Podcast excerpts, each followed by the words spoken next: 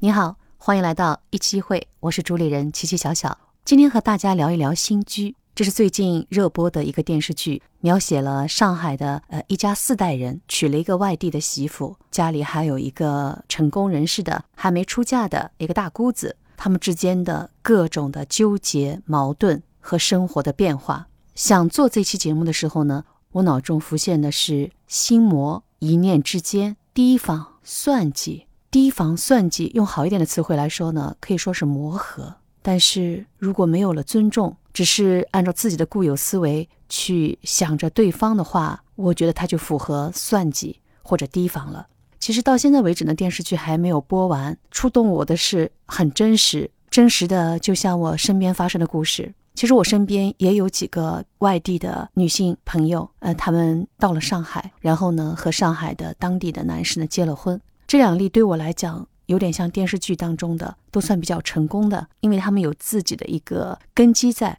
一位小姑娘呢是做美容的，在所有的我在美容院碰到的小姑娘当中呢，她给我的印象很深，在于她很很稳，很沉得下心来。可能没受过很高等的教育，但她最起码知道她要尊重这个客人，知道客人来的时候呢，她不会一味的像有些就是美容院里那小姑娘稍微熟练一点，她就会不断的在你耳边。就是介绍一些东西，而她呢，她认为你到我这来，你相信我，我就让你好好放松和休息。所以呢，当他们美容院经过很多波折的时候呢，我都会认定他。他最后开了工作室，每家婚姻里面可能都是一地鸡毛。也听到他给我讲了很多事情，类似于电视剧中的他的公公婆婆喜欢看那个过去那个老娘舅节目，电视频道里的。哇塞，他说他这个时候如果不巧他也在一起看着，或者是在旁边的话。那个他的公公婆婆用那种仇意或者是提防的眼光看他，所以当他给我讲到这些的时候，我还是挺心疼他的。听了他很多的故事，我觉得他和电视剧的女主人，就是那外地来的媳妇小琴也很像。他心地很善良，他从小是被父母遗弃的，然后他有个养父母，养母呢还是精神不太正常，偏远地方的一对老夫妇。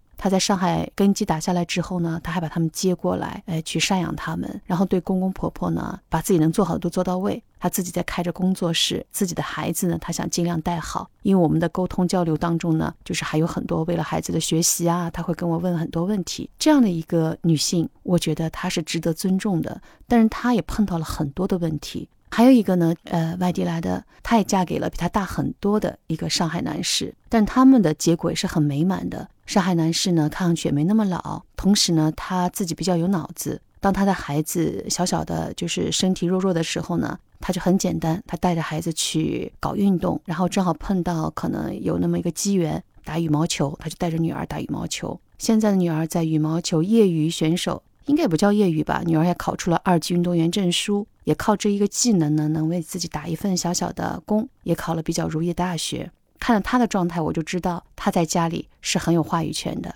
而另一个刚才说到的美容的女士朋友呢，我觉得她也有话语权，但是因为她那个房子里没有她的名字，然后她的先生也出现一些状态了，她也很想着很多，呃，她希望得到的权利。再结合这个电视剧的感觉，我觉得一上来就说了新居，我的理解就是每个人的心里呢。都有一个心魔吧。当这股魔力能够促进你做一些善的循环、好事儿的循环的时候呢，你会得到很大很大的一个好的一个一个轮回。但是如果你这个心魔一念之间只是一种不顾他人的感受，我们电视剧里面那个大姑子剧情当中，他的弟弟是因为一个意外已经去世了。其实那个意外的根源在于他把弟弟叫过去，背着他的媳妇儿说了一些就是建议的话，其实是一些算计的话，意思让他提防这个媳妇。正好呢，让这他弟弟的弟媳呢听到了，所以又愤然做了一些一念之间，他想离开这个家。他的弟弟其实是非常不求上进、安于现状的一个男士，他就急着去追，追了以后发生了意外。